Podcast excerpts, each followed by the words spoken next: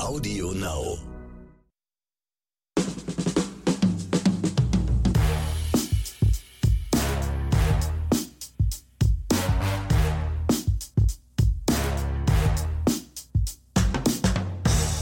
Hallo und herzlich willkommen von den neuen Mietern des Isengard Towers in Mittelerde, Ronny Rüsch und Axel Max. Hier ist wieder Oscars und Himbeeren, euer Lieblingsfilm- und Serienpodcast. Und wenn das keine Anekdote war, dann weiß ich Ja, auch das nicht. war jetzt, da, da bin ich selber gerade im Kopf hängen geblieben. Was? Habe ich dich echt auf dem falschen Fuß erwischt? Ja, total. Erster Haken hinter, sehr gut.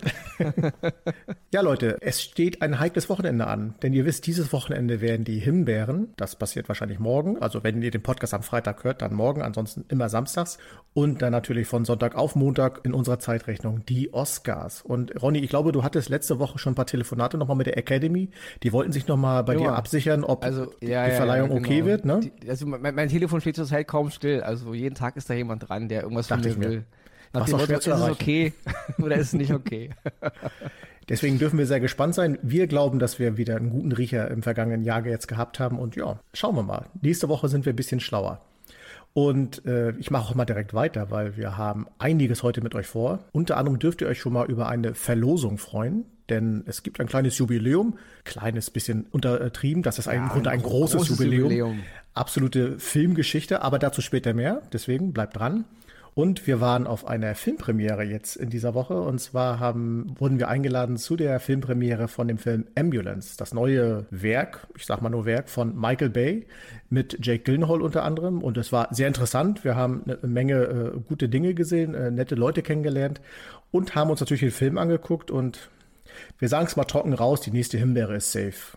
Ja, Tut uns genau, leid, Michael Bay. Man muss nämlich sagen, Werk, Machwerk eigentlich, nicht? Also Ja.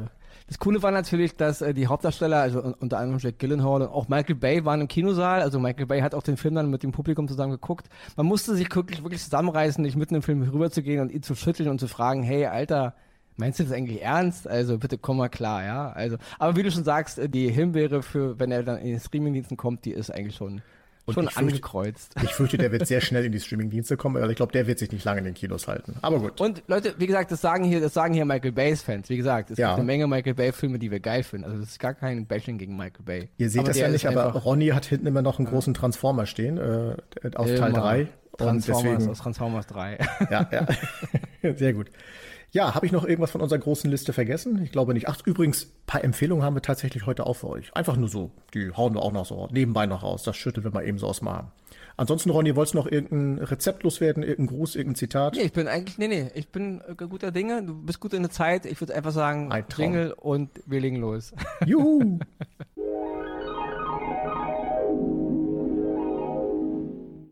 Den ersten Oscar, den der Ronny diese Woche im Gepäck hat, ist natürlich im Zuge der anstehenden Oscar-Verleihung natürlich ein Film, der auch für die Oscars nominiert ist. Und zwar ist er jetzt im Programm von Disney Plus erschienen. Es geht um den Film Nightmare Alley. Nightmare Alley ist ein Film von Guillermo del Toro, der auch schon vor, ich glaube 2018 war das, glaub ich, wenn ich mich nicht täusche, für seinen Film The Shape of Water Richtig. auch einen Oscar gewonnen hat für beste Film und auch beste Regie. Ja, was soll ich sagen? Ähm, Nightmare Alley ist ein moderner Film-Noir-Thriller, der auf einem Roman basiert von 1946. Und der Roman wurde aber 1947 auch schon mal verfilmt, unter demselben Titel Nightmare Alley. Erschien bei uns in Deutschland, glaube ich, in den 50er Jahren unter dem, dem Titel Der Scharlatan. Natürlich kann ich jetzt nicht von niemandem erwarten, dass jemand den Film Der Scharlatan kennt. Ich meine, die meisten Leute, die hier zuhören, die waren 1954 oder so nicht im Kino. Deswegen. Obwohl, vielleicht doch, ich weiß nicht. Ich ja, gerade sagen, hoffe. Grüße an alle, die äh, das tatsächlich waren. Und Guillermo del Toro hat im Grunde jetzt nicht, würde ich sagen, ein Remake gemacht, er hat im Grunde den Roman nochmal neu verfilmt. Die Geschichte des Films ist angesiedelt, fängt so an im Jahr 1939, also zu der Zeit, in der die Nazis damals Polen überfallen haben und der Zweite Weltkrieg halt und so losging. Und er ist angesiedelt in einer Zeit, ja, natürlich von tiefer Depression in den USA. Und er handelt im Ambiente von einem Wanderjahrmarkt, so mit Gauklern, skurrile Leute. Wir kennen diese Geschichten, ja. Die behaarten Menschen und Schlangenmenschen und skurrile äh, Menschen mit komischen Verformungen. Man kennt diese ganzen Geschichten. In diesem ganzen Kosmos ist der Film angesiedelt. Ich will jetzt gar nicht so viel von dem Inhalt erzählen.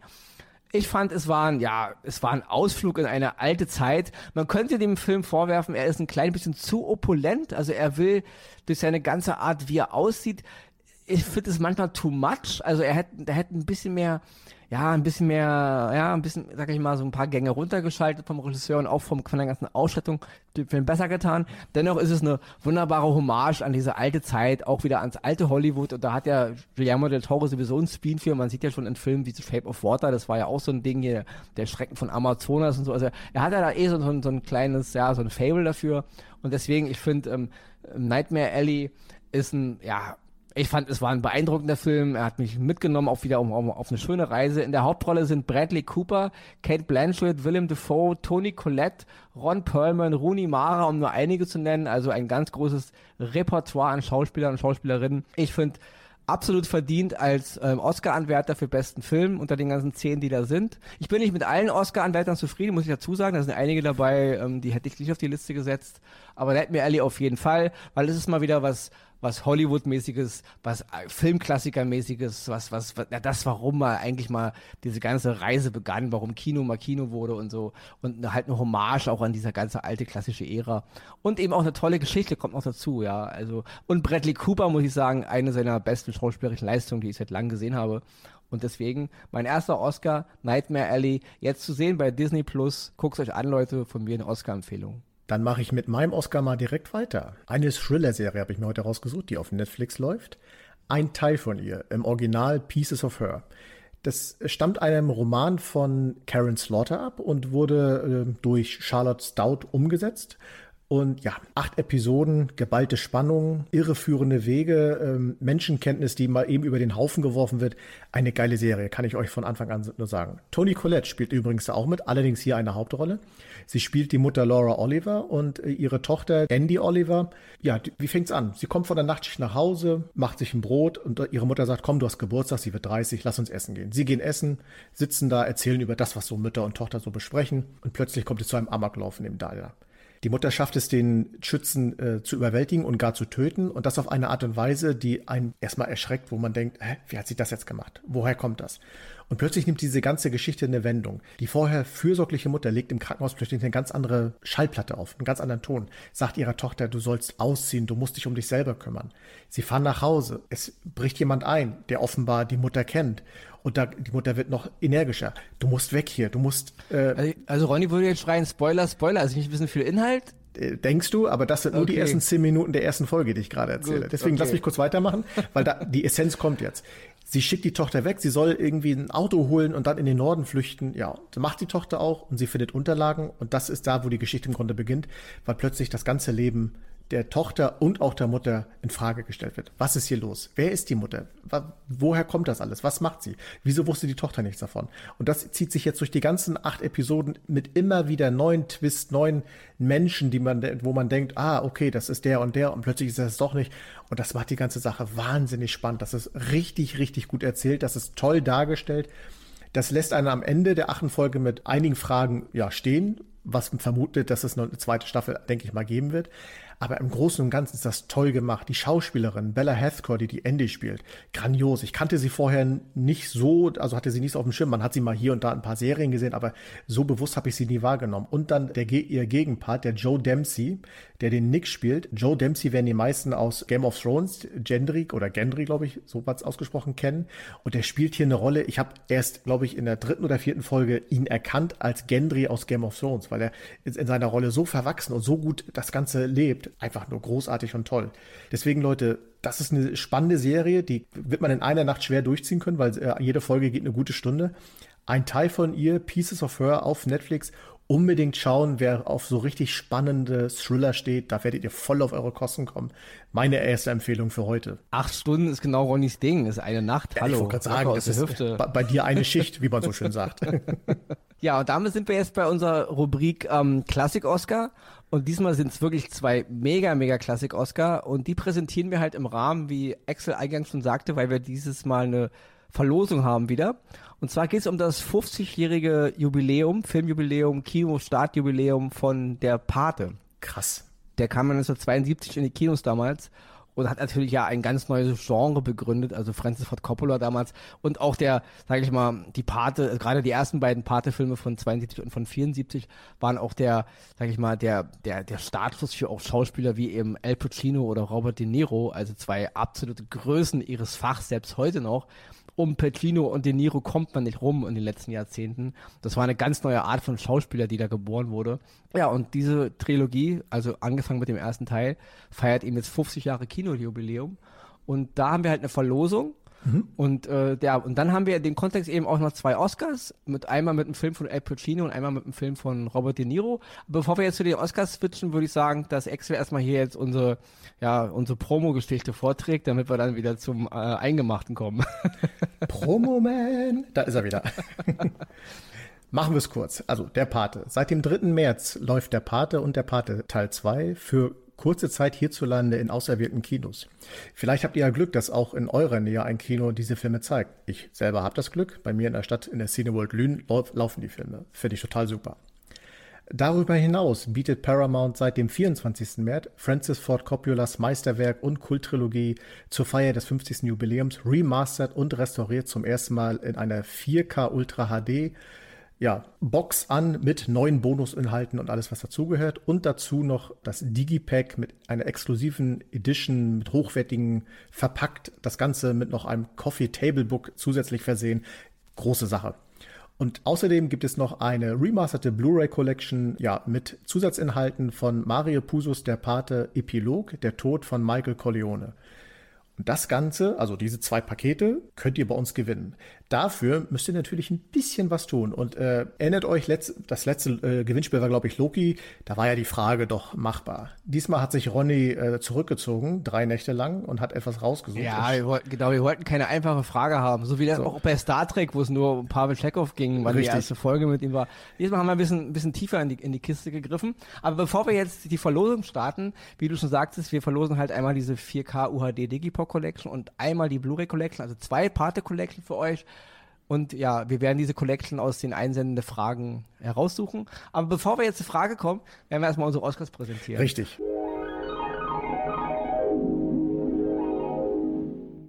Und zwar haben wir uns einen Klassiker rausgesucht, einmal von Al Pacino, das musste sein. Und zwar, Leute, ich weiß, ihr, ihr denkt jetzt, oh ja, kennen wir alle schon. Ich habe letztens Schande über sein Haupt, ja, mit, mit meinem Bruder gesprochen. Wir reden hier von Ronny Rüß Bruder, der wirklich noch nie in seinem Leben die Pate-Trilogie gesehen hat. Ich kenne sogar Leute, die auch die Filme, die wir jetzt hier gleich als Oscar vergeben, als Klassik-Oscar, auch die noch nicht gesehen haben. Deswegen, Leute, die denken jetzt nur, weil ihr die Filme kennt. Es gibt echt Leute, die kennen die Filme nicht. Den ersten Klassik-Oscar diese Woche für Al Pacino vergeben wir an den Film Scarface von 1983. Ja. Push it to the limit. Genau, also das ist, überlasse ich mal kurz jetzt den Excel, weil ich könnte darüber jetzt eine halbe Stunde philosophieren, deswegen Excel mach mal ein bisschen kürzer. Ich vermutlich auch. Der Pate ist, steht für sich, aber Scarface ist auch für mich einer der größten, ja, Gangster-Gauner-Filme, die es gibt. Der Aufstieg des Tony Montana in Miami aus Kuba gekommen und den Weg von ganz unten nach ganz oben in natürlich einer nicht so beliebten Szene, der äh, Drogenszene. Und dieser Film, der ist einfach nur, das ist pure Zeitgeschichte, das ist toll gemacht. Der Soundtrack in Scarface, der ist grandios. Wirklich viele, viele Filme heute, also auch gute Filme, können sich, was Soundtrack angeht, noch an so Filmen wie Scarface echt eine Scheibe abschneiden. Wer von euch Konsolen-PC-Fan ist und das Spiel Vice City kennt, der wird sich in Scarface auch sofort wiederfinden, weil Großteil des Soundtracks aus dem Film ist auch in dem Spiel wiederzufinden. Auch was ich vorhin angestimmt ist, das Push It to the Limit.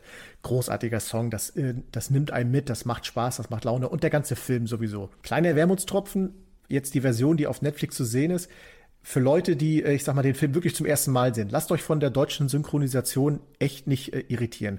Die ist hier und da, kommt die nicht, manchmal nicht gut rüber. Trotzdem ist es im Gesamtkonzept ein äh, klasse Film. Al Pacino, Michelle Pfeiffer spielen dort wirklich ihre Rollen großartig auf. Und die Geschichte dieses, des Tony Montana, ich will da gar nicht zu viel sagen, weil ihr solltet es ja euch anschauen, wenn ihr es noch nicht gesehen habt, ist einfach grandios. Das ist wirklich Gesch Filmgeschichte pur und das könnt ihr euch jetzt auf Netflix angucken. Gerade unsere jungen Zuhörerinnen und Zuhörer, schaut es euch an. Das ist wirklich Begeisterung, also ihr merkt es an mir selber, ich könnte auch wie Ronny wahrscheinlich eine halbe Stunde weitermachen.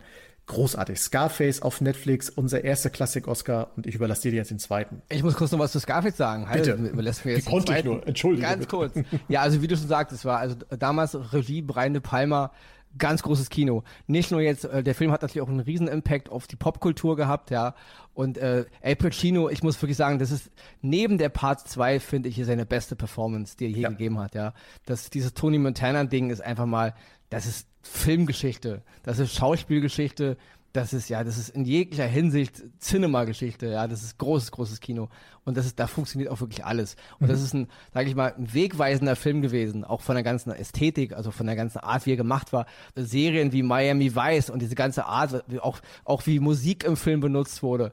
Also eine ganz neue, neue Art von Film gewesen. Und ja, deswegen absolut Klassik-Oscar verdient. Leute, wer ihn schon kennt, guckt ihn euch nochmal an. Den kann man gar nicht oft genug gucken. Wer ihn noch nicht kennt, Leute, unbedingt Scarface gucken auf Netflix. Und zur Synchro, wie, wie Exo schon sagte, ja, Leute, dann guckt euch halt die Originalversion an.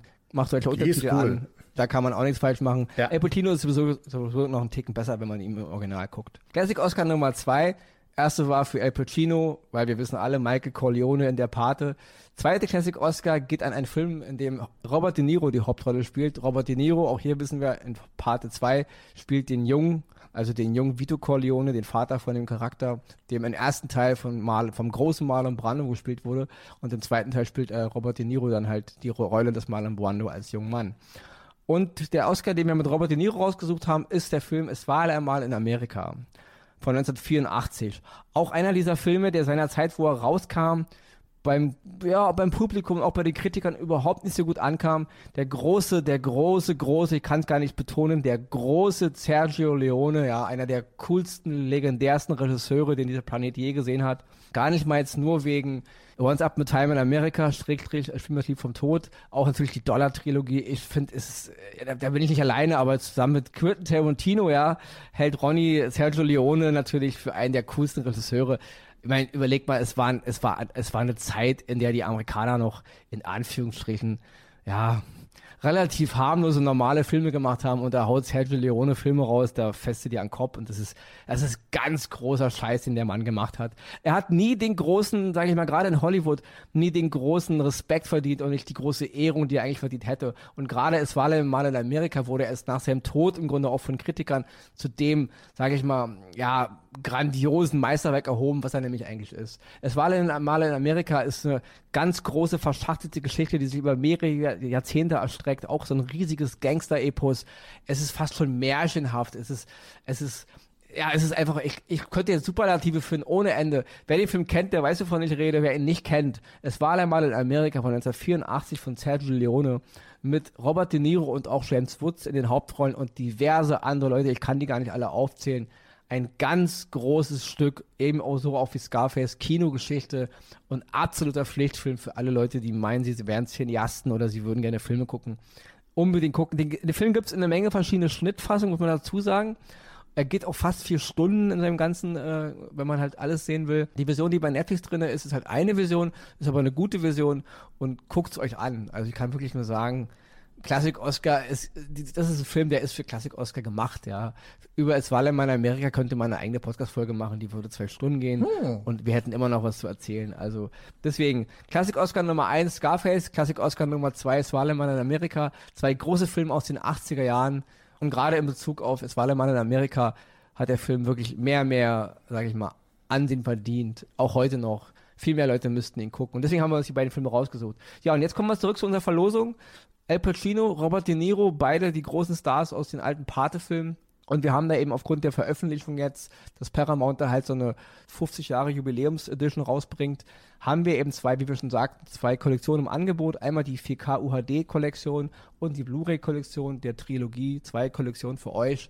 Und jetzt kommt die Frage, Leute. Es ist keine einfache Frage. Es ist eine Frage, wo man auch mal ein klein bisschen, ja, klar kann man Google benutzen, aber man muss auch mal sich ein bisschen damit rumfummeln. Super ist natürlich an alle Leute da draußen, die jetzt aufgrund der Frage die Antwort wissen. Respekt an alle, die nur aufgrund der Frage die Antwort wissen.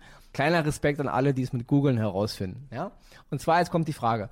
Francis Ford Coppola hat 1982 einen Film unterstützt, mit dem er so rein regiemäßig gar nichts zu tun hatte. Er hat nur seinen Namen benutzt, um diesen Film einer breiten Öffentlichkeit zugänglich zu machen. Der Film hatte weder Schauspieler in dem Sinne noch eine richtige Handlung. Ja, und das ist eigentlich die Frage. Um welchen Film handelt es sich? Welchen Film hat Francis Ford Coppola 1982 unterstützt, um ihn einer breiten Öffentlichkeit zugänglich zu machen? Und ich muss sagen, einer ist, das ist auch ein Film, auch ein Film meiner Jugend ein ganz abgedrehter Film. Ich will gar nicht so viel sagen. Damals in meinem Kino, wo ich groß geworden bin, im Wedding in Berlin, da lief äh, im Alhambra-Kino, wer es noch kennt, der lief der Film manchmal rauf und runter. Deswegen, ähm, ja, das ist die Frage. Also, steht das Alhambra-Kino noch? Ja, also es steht von der Version davon, aber nicht äh, das Original Alhambra-Kino. Dann könnt ihr da nicht hingehen und nachfragen. Aber nein, nein, das ist, das ist, äh, das ist vorbei. Ihr wisst natürlich, ihr müsst uns natürlich irgendwie die Antwort zukommen lassen. Und dafür ist natürlich unsere E-Mail-Adresse heißbegehrt oscarsundhimbeeren.gmail.com.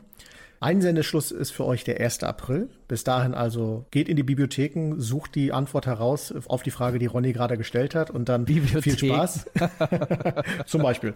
Und denkt daran, es gibt was Cooles zu gewinnen. Also Leute, es liegt an euch, haut in die Tasten und äh, wir warten auf eure Antworten. Und ja, äh, bevor Ronny jetzt die Himbeere präsentiert, ähm, mache ich einen kleinen Sprachspaß mit daraus. Ich werde ein äh, Deep Water in mein Smoothie machen und äh, überlasse dir mal eben die Bühne für die Himbeere. Das ist wirklich jetzt ein schönes Wortspiel. Oder? ja, damit sind wir eben bei der Himbeere. Die Himbeere bekommt diese Woche der Film Deep Water. Ein Film, der jetzt neu bei Prime Video erschienen ist. Es ist eigentlich eine Produktion von 20th Century Fox, die ja nun Disney unterstellt sind. Es ist ein bisschen rätselhaft, warum Disney den Film nicht bei Disney Plus veröffentlicht hat. Er wird eben in unserem Land jetzt. Ich habe so eine Ahnung. Bei Prime Video veröffentlicht. Viele spekulieren halt, ja, ist halt ein, es ist ein Erotik-Thriller. Es ist in meiner Meinung, Meinung auch ein sehr schlechter Erotik-Thriller. Ich habe keine Ahnung, ob Disney damit irgendwie ein Problem hat. Es ist ja nicht der einzig schlechte Film, der bei Disney Plus zu sehen ist. Also so gesehen äh, hätten sie den ruhig in ihr Programm Disney aufnehmen können. Walking Dead, also ja, also da läuft eine Menge Tünnef, deswegen ja. hätten sie den ruhig reinnehmen können. Aber wie gesagt, Deep Water ist jetzt erschienen bei Prime Video. Deepwater ist ein ganz neuer Film vom Regisseur Adrian Lin, der seit 20 Jahren, das ist eine krasse Sache, seit 20 Jahren im Grunde keinen Film mehr gemacht hat. Der letzte Film, den er gemacht hat, war Untreu, 2002 mit ähm, Diane Lane und Richard Gere in der Hauptrolle. Und Adrian Lin hat Klassiker gemacht wie Flashdance, neuneinhalb Wochen, eine verhängnisvolle Affäre, ein unmoralisches Angebot und einen meiner absoluten Favorite-Filme der 90er, Jacob's Ladder. Ein, ein meiner Meinung nach das Meisterwerk von Adrian Lin. Ein Film, der seinerzeit komplett vernichtet wurde, schlechte Kritiken. Ich fand ihn super damals, Jacob's Ladder, immer noch mit Tim Robbins. Ein super krasser Film, der für mich auch genreprägend war. Aber gut, es müssen Filmhistoriker entscheiden. Wer Jacob's Ladder kennt und weiß, was ich meine, der weiß, es ist ein geiler Scheiß. Ja, und Adrian Lin macht eben jetzt einen neuen Film. In der Hauptrolle Ben Affleck und Anna de Armas. Ben Affleck, ohne Worte, ist ein guter Schauspieler guter Regisseur, auch wohlgemerkt. Anna de Armas, ja, sie ist einfach, ich würde jetzt nicht sagen, sie ist keine Jessica Chastain, aber sie ist super. Ich sehe sie super, super gerne. Überall, wo sie mitspielt, gefällt sie mir. Und hier, ja, die beiden spielen halt ist die Hauptrolle in einem Erotik-Thriller nach einer Romanvorlage, die auch schon zweimal verfilmt wurde, muss man dazu sagen. Einmal bei den Franzosen irgendwie Anfang der 80er und auch schon mal in Deutschland irgendwie in so einem Zweiteiler oder Miniserie gar nicht viel zum Inhalt. Es geht um eine offene Beziehung. Ein Ehepaar will ihre Ehe retten, offene Beziehung. Ja, der eine macht mit dem rum, dann gibt's Probleme, dann gibt's auch schon mal un, äh, äh, ja, gibt's auch Tote und Drama und so. Aber das alles ist so langweilig und so dröge inszeniert. Also ich habe keine Ahnung. Adrian Lin war eigentlich immer ein Fachmann für gerade für diese etwas zwischenmenschlichen Dinge, äh, gerade im Beziehungsleben in der Ehe. Aber ja, Deep Water ist auf jeglicher Linie uninteressant, uninspirierend die Charaktere agieren blöde, sie reden doofes Zeug, es packt mich null, auch das Drehbuch haut überhaupt nicht hin, es wirkt einfach total unausgegoren und keine Ahnung, warum Adrian Lin nach 20 Jahren Regieabstinenz deswegen zurückkommt. Ich hätte, ich hätte gedacht, da kommt ein Meisterwerk hin, ja. Als damals äh, Ende, Ende der 90er Terence Malick 20 Jahre keinen Film gemacht hat, da kam er halt zurück und hat den schmalen Grad präsentiert, Leute, ja. Und äh, Adrian Lin kommt jetzt zurück mit Deep Water. Also, das ist alles, was ich zu sagen kann. Himbeere, wer es sehen will, bei Prime Video guckt es euch an. Himbeere dieser Woche, Deep Water. Und damit switchen wir rüber zur Zusammenfassung mit der wunderbaren Verena Maria Dietrich.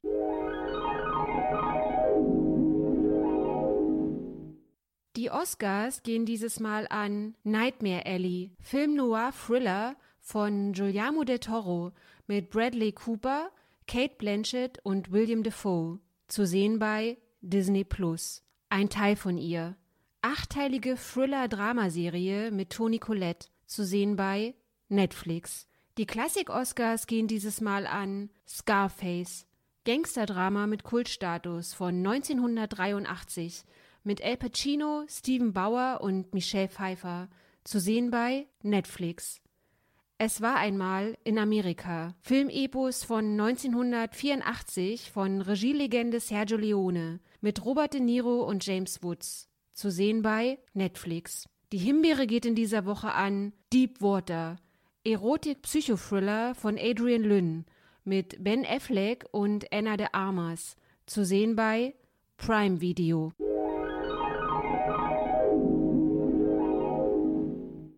Na, liebe Leute, wenn das nicht eine Folge war, über die wir noch Monate später drüber reden werden, also Gewinnspiel. Episch. Episch. Episch, das ist das Wort, was ich gesucht habe. Ach, ich liebe es. Episch. Bleibt uns sozusagen, denkt an das Gewinnspiel. Ne? Wenn ihr äh, die Frage vergessen habt, spult nochmal zurück, hört sie euch nochmal an und dann oscars und himbert.gmail.com. Bis zum 1. April habt ihr Zeit. Wir freuen uns ja darauf. Wir werden uns jetzt so langsam auf die Himbeer- und Oscar-Verleihung vorbereiten. Schade, dass die Himbeer-Verleihung nicht wirklich live gezeigt wird. Das ist ja mittlerweile nur noch so ein irgendwie, da sitzt einer im Büro und stempelt, glaube ich, nur noch die Himbeeren ab und dann war es das. Ja, das ist ich mach das. Ich du mach machst das. Ja, Ah, ich guck. das. Und bei der Oscarverleihung dürft ihr sehr gespannt sein, was wir dann nächste Woche darüber berichten, weil Ronny und ich haben einen Film im Rennen, wo ich klar sage, der hat da nichts zu suchen und Ronny sagt, das ist der Film, der die meisten Oscars theoretisch kriegen sollte. Aber äh, Ja, ja, also das ist. Aber ihr wisst ja, Leute, ihr wisst ja, bei, bei Film, beim Thema Gefilmsmarkt, Guck, da sofort. Ronny und, und Axel natürlich, da Die scheiden sich Geister. die Geister unserer beiden Gehirne, ja, deswegen. Der eine hat Ahnung und der andere nicht. Welcher das jetzt ist, das müssen die Hörer und die Hörerinnen entscheiden. Oscars und E-Mail, äh, Oscars und äh, Himbeeren at gmail.com. Schreibt uns mal, was ihr darüber sagt. Ah, dafür gibt's aber nichts zu gewinnen, wer es richtig äh, recht hat. Äh, wie auch immer. Egal, ich red mich um heißen Brei. Komm, lass es. Ich sag, äh, bleibt uns treu, bleibt gesund und äh, wir hören uns nächste Woche. Bis dahin. Ronny, ciao. So, ja, ich äh, freue mich schon auf die Oscars, wollte ich noch dazu sagen. Bevor du jetzt auf Stopp drückst hier irgendwo, ja, also ich freue mich auf die Oscars und ich hoffe, äh, die richtigen Filme gewinnen. Hast du ein Glück, ich habe einen Krampf im Zeigefinger gehabt. Ja, super. Jetzt darfst du auf Stopp drücken.